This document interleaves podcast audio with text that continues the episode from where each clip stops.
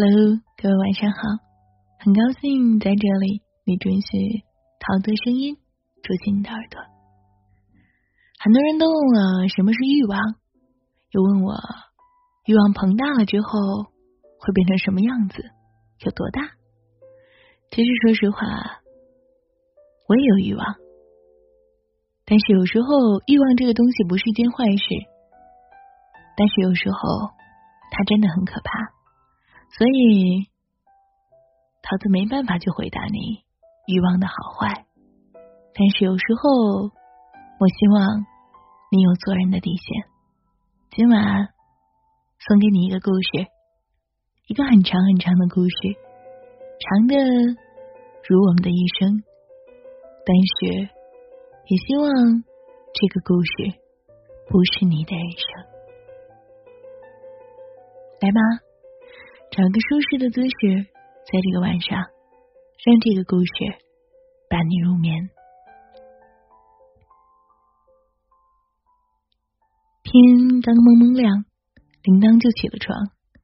他煮了饭，又去井边提水，将家里洗得干干净净。做这一切时，他心里是欢喜的、雀跃的。太阳升到半空时。虎子和父亲果然来了，可是他们进门时，铃铛看到嫂子的脸色有些阴，眼神冷淡，心里顿时升起了不祥的预感。果然，虎子父子俩提出结亲，铃铛的嫂子立刻跳出来反对。嫂子看着虎子，两张薄薄的嘴唇上下一翻一合，想起铃铛。至少得拿出十万块，你有吗？虎子的眼神暗淡了下去。嫂子，可不可以少一点？我会对铃铛好的。嫂子冷笑，空口白牙，说大话谁不会啊？一分钱都不能少，没十万就免谈。虎子的父亲的脸涨得通红，两手像铁钳一样，不管虎子的挣扎，拽着他就走。虎子还想说什么？嫂子已经将他带来的礼品一股脑的扔了出去，这下彻底激怒了虎子的父亲。他怒斥道：“只要老子一天不死，你就一天也甭想娶这家的姑娘！什么玩意儿！”铃铛眼睁睁的看着心爱的人被拖走了，无能为力。嫂子瞪了他一眼，还不去干活儿？铃铛张了张嘴巴，想说什么，终究还是没说。哥哥不在，说什么都没用。铃铛的父母早亡，他比哥哥小两岁，两兄妹和爷爷相继为命。爷爷有一手烤全羊的绝活，附近村民逢年过节都争着抢着邀请他爷爷上门烤全羊。爷爷说，这可是家传绝技。传男不传女，一代只传一人。可惜铃铛的哥哥不肯学，他说他要考大学，不想当厨师。为了不让这门手艺失传，爷爷只好传给铃铛。爷爷去世那年正是春光浪漫之时，十五岁的铃铛在一个寂静的早晨，悄悄的跟着村子里的姐妹去了省会城市打工。家里没了收入，哥哥成绩好，他想把读书的机会留给哥哥。在外面一逗留就是七年，心眼实的他，每个月的薪水只留下几十块买日用品，其他的都寄回来给哥哥读书。可惜哥哥考了两次都没考上大学，毕业后他回到老家，走街串巷卖羊卖牛。铃铛寻思着哥哥将来娶媳妇也要花钱，他想多攒点钱，便上山挖野菌。不料发生意外，他跌断了一条腿。他的腿好了后，走路有点微瘸。哥哥谈婚论嫁的时候，他掏出了所有的积蓄，给哥哥凑足了彩礼。嫂子进门后，处处看他不顺眼。觉得他是个吃白食的，他哥总是维护他，惹得嫂子对他更加厌弃。铃铛努力的干活，他只觉得只要真心对待嫂子，嫂子高兴了，一家人就能和和美美的过日子。他的哥哥脑子活络，他看到很多当年爷爷烤全羊的那种味道，又感觉大家对爷爷的烤全羊念念不忘，便开了一家饭店，让铃铛来做这道菜。烤全羊材料中最重要的一种菌子，被当地人称为红玛瑙，只生长于雪山和云松的树根部背阴处。隔一段时间，铃铛就要上山采。这道菜刚推出来，便备受大家的热烈追捧，成了店里的招牌菜。别的饭店也跟着做，可是做不出铃铛的那个味儿。饭店生意越来越火。哥哥把饭店盘了，然后开了一家农家乐，雇了几个员工，不但接待本地食客，还接待慕名而来的旅人。虎子便是农家乐里负责宰羊的人，他和灵儿从小青梅竹马，一听说铃铛家里边招人，便屁颠儿屁颠儿的跑来应聘。经过两年的朝夕相处。两个人的感情越发深厚。想到嫂子将虎子父子俩的礼品扔出去时的决绝，林丹的心里又伤心又难过。他盼着哥哥能早点回来帮他说说话。两天后，铃丹的哥哥闻声回来了，他给铃铛的嫂子带了化妆品，给铃铛带了一串绿松石手链。嫂子瞟了一眼那手链。嗔怪着说：“我前阵子正想买一条这样的手链呢，文生，你下回也给我带一回一条来。”嫂子脸上在笑，眼神却瞟向铃铛。铃铛心里虽然不舍，但是还是从手腕上将那条手链解了下来。嫂子，你喜欢就给你吧。文生用手一挡：“这是给你的，你嫂子要，我下次再给她带一条就好了。”铃铛看到嫂子的眼神里闪过一丝阴沉。吃饭过后，铃铛将虎子来提亲的事儿跟哥哥说了。嫂子将筷子啪的一声摔在了地上。这事我不同意。咱们农家乐就指着铃铛呢。他要是出嫁去了，那个谁来烤全羊？虎子是独苗，他那个臭脾气又臭又硬的爹，能让他当上门女婿来才怪呢。文生听了这话，也沉默了。长兄如父母，长嫂如母。你的婚事啊，必须由我们做主。你只能招人入赘，不能嫁出去。郝全阳这手艺是咱家的，可不能让别人家得了好处。嫂子一锤定音，哥哥也沉默以对。铃铛的心一直往下沉，原本指望着哥哥能帮他说几句话，如今看来。是痴心妄想。自从嫂子进了门，他觉得哥哥跟他的距离越来越远了。这地方很瞧不上入赘的男人。如果以此为条件的话，别说虎子想嫁人，估计他都难。夜幕降临后，铃铛进了后厨，洗了手，开始准备烤全羊的。准备工作了，只有在做这道菜的时候，他才能感觉到自己暂时忘记了生活的烦恼。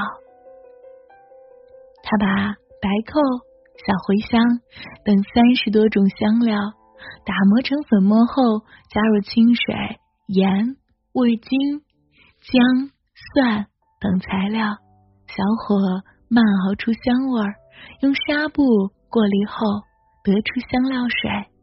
将沙葱揉出葱香，然后铃铛揉好的沙葱，再将羊的身上擦一遍，然后往香料水里加白酒，将打理好的羊整只浸泡进去，浇淋。天亮后，羊也就养好了。这天，城里来了个大老板。上头让铃铛家的家农家乐接待，务必让贵宾吃得开心，玩得快乐。铃铛进了后厨，准备烤全羊。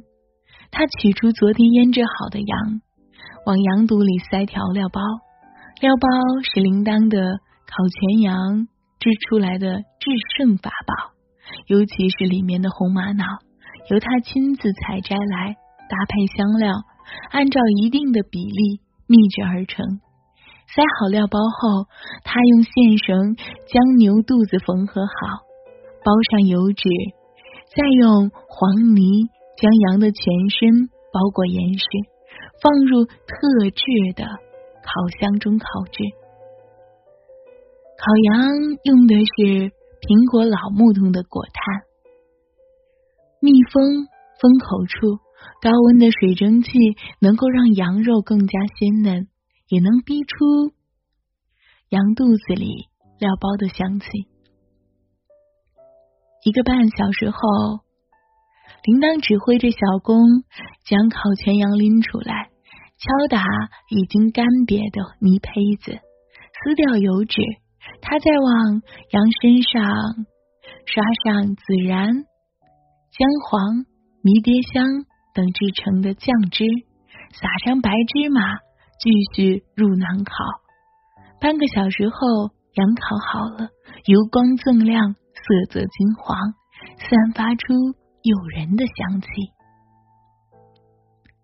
烤全羊上桌后，空气里飘着红玛瑙独特的幽香，贵宾的眼睛都看直了。他吃了一口羊肉，连连竖大拇指，赞不绝口。肥羊多汁的羊肉里脊，带着一丝丝清淡的果木香气。此时正值秋天，羊肉皮下裹着一层薄薄的脂肪，吃起来不但不腻，反而丰富了口感。羊肉由内至外熏透了菌类的香气和鲜味儿，一口咬下去，似乎能听见油星子在口腔里。滋滋作响。铃铛独创了烤全羊的四吃法。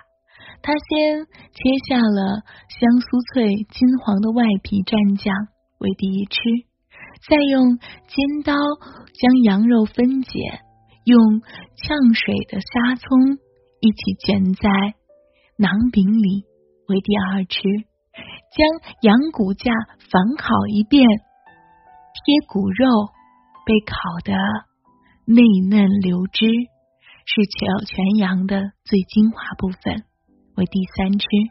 最后用羊架加鲜香的沙葱熬出奶白的汤，为第三吃。羊肉不腥不膻，软嫩多汁，却是为人间美味。贵宾吃的满嘴流油，心满意足的叹息道：“唉。”别人向我推荐这家烤全羊的时候，我还不相信。没想到这好东西啊，果然名不虚传。之后，他提出要二十万购买林丹的烤全羊配方，并额外赠送一套带有后院和地窖的房子。林丹和文生目瞪口呆，他们从来没见过这么多钱。嫂子急得不停的向他眨眼睛，示意他答应下来。铃铛毫不犹豫的拒绝了，这是祖传秘方，哪能随便卖了？贵宾请了村长当说客，软磨硬泡，铃铛就是不松口，气得文生两口子直骂他榆木脑袋不开窍，就连虎子都无法理解。他觉得如果铃铛答应了，有了钱，他的嫂子就会答应他们的婚事了。十天后，铃铛发现。贵宾在村长一行人的簇拥下走向了自家后面的山上，铃铛才知道他的烤全羊美名远扬，常常有食客慕名而来。贵宾看到了这其中的商机，决定将后山那块地承包下来，办一个集养羊美食于一体的娱乐美食城，主打菜品。就是烤全羊，他不肯卖出配方，贵宾便让他的哥哥闻声入干谷。铃铛着急了，对哥哥说：“那片后山，那片雪松山怎么办？文生说：“砍掉，这可是个大项目。你想想，成了后能解决咱们附近多少人的就业问题？我们也再也不用风吹雨淋的去放羊了，这多好的事儿！哎，一切拦路虎都得解决。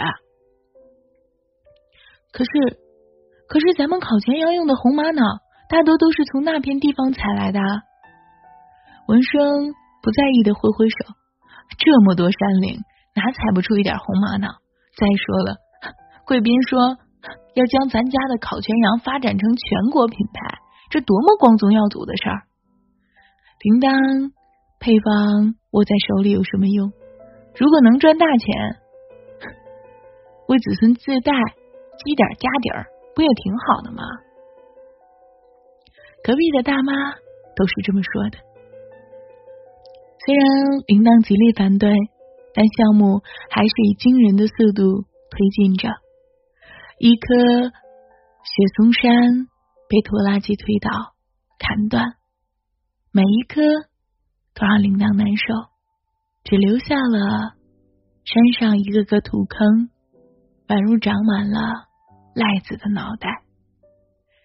铃铛看着光秃秃的山坡，心如刀绞。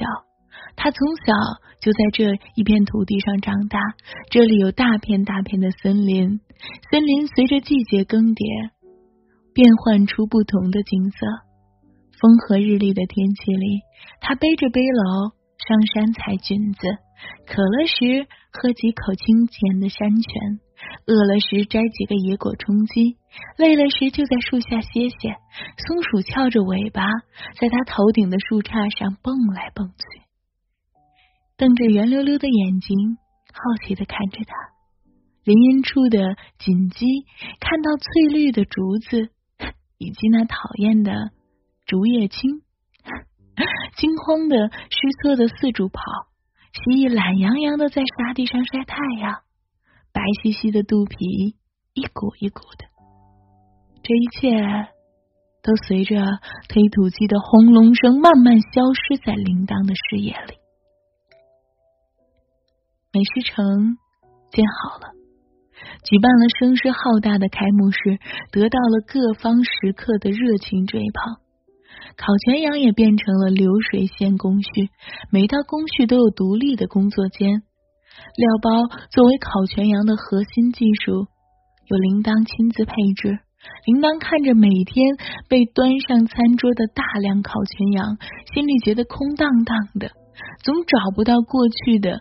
那种一步一步炮制美食的感觉，他觉得自己变成了流水线上的一个螺丝钉，可有可无。随着美食城生意的红火，附近同类的美食城如雨后春笋一般冒出来，更多的树木被全部推倒、消失，山坡上那一层绿意随着树林一并消失。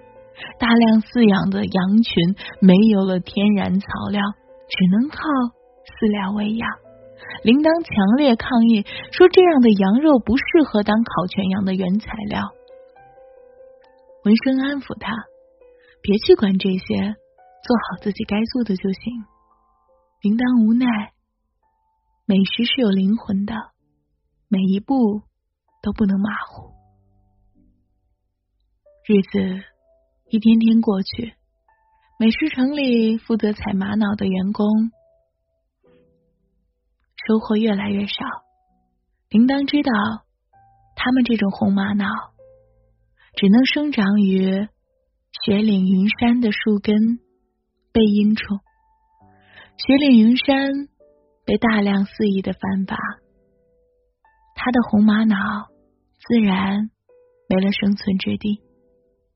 他多次找贵宾反映这些问题，刚开始贵宾还打着哈哈说一定会解决这个问题，但后来贵宾便虎着脸说：“我是花钱雇你们干活的，不管过程中遇到什么困难，反正你们得给我解决，不然就给老子滚蛋。”月圆之夜，美食城举办了声势浩大的篝火晚会。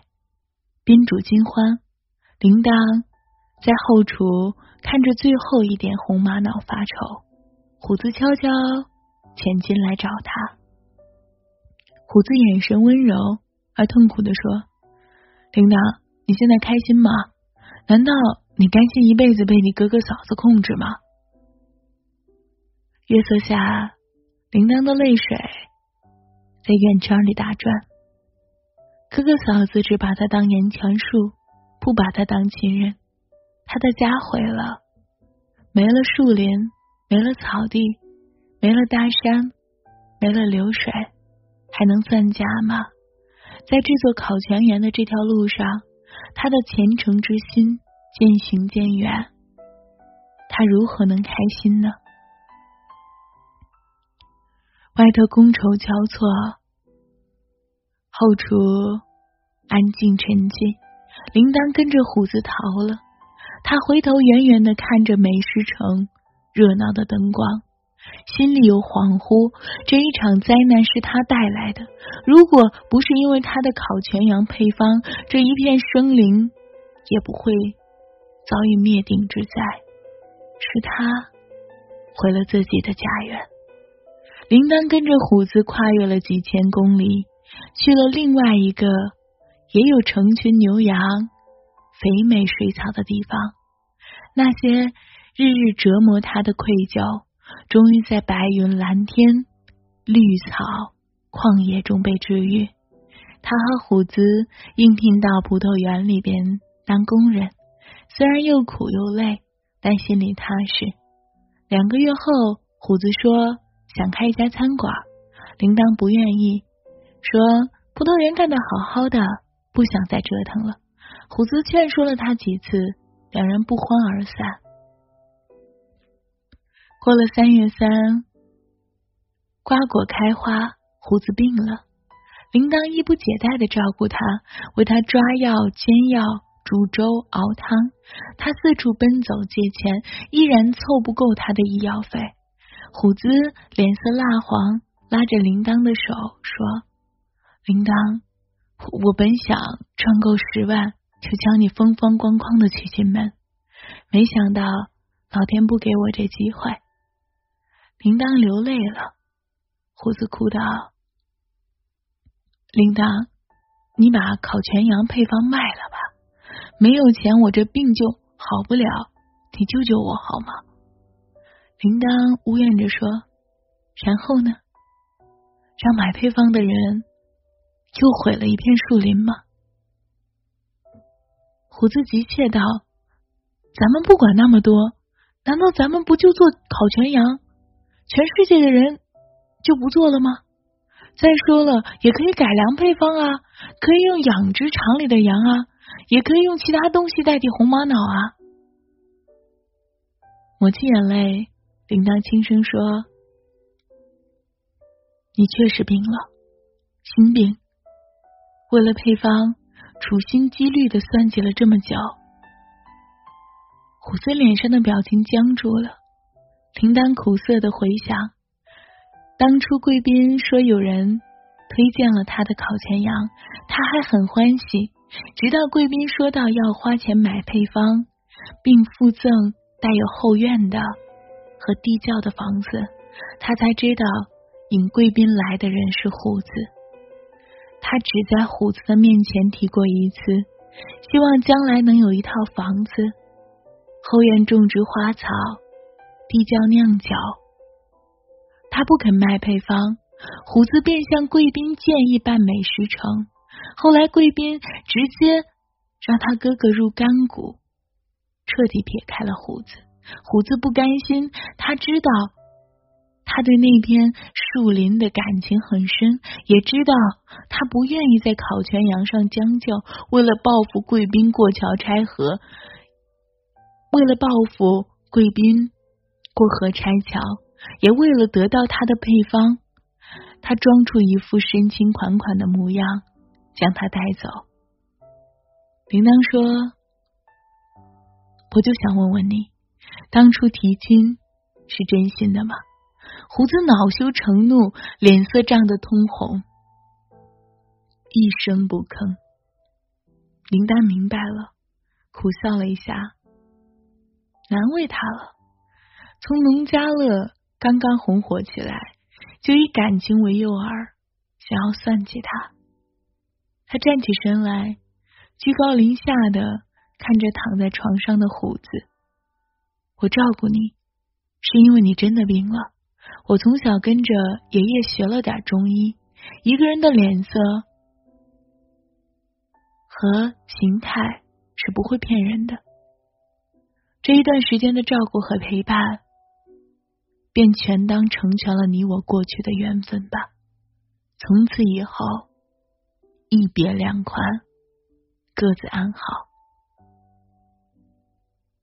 他离开了，此后只当。情郎是路人，很多人都说这女人是最惨的。其实说实话，真的，这里边的铃铛最惨了。她的一生都被人用情绑架着，准确的说，用情感算计了一生。但他的一生何尝不是被欲望算计了一生呢？虽然不是他自己的欲望，但又夹杂了太多。虎子贪婪，贵宾贪婪，哥哥嫂子贪婪。话是这么说，其实这世间有几个人不贪呢？就连铃铛他自己，难道不也是贪恋过去那点虎子给予的温情吗？烤全羊还是那道烤全羊。味道不变，变的是人心。匹夫无罪，怀璧其罪。人们喝着美酒，配着烤全羊，却还不满足，想要得到更多，于是疯狂的索取，一寸寸的扩张着，鲸吞蚕食，这就是我们的心态。我们这样对待着这个世界，不知道哪一天我们失去的那一刻，会不会后悔呢？对吧？没有对错，也没有好坏，一切在人心吧。这个故事送你了，晚安。一夜无梦。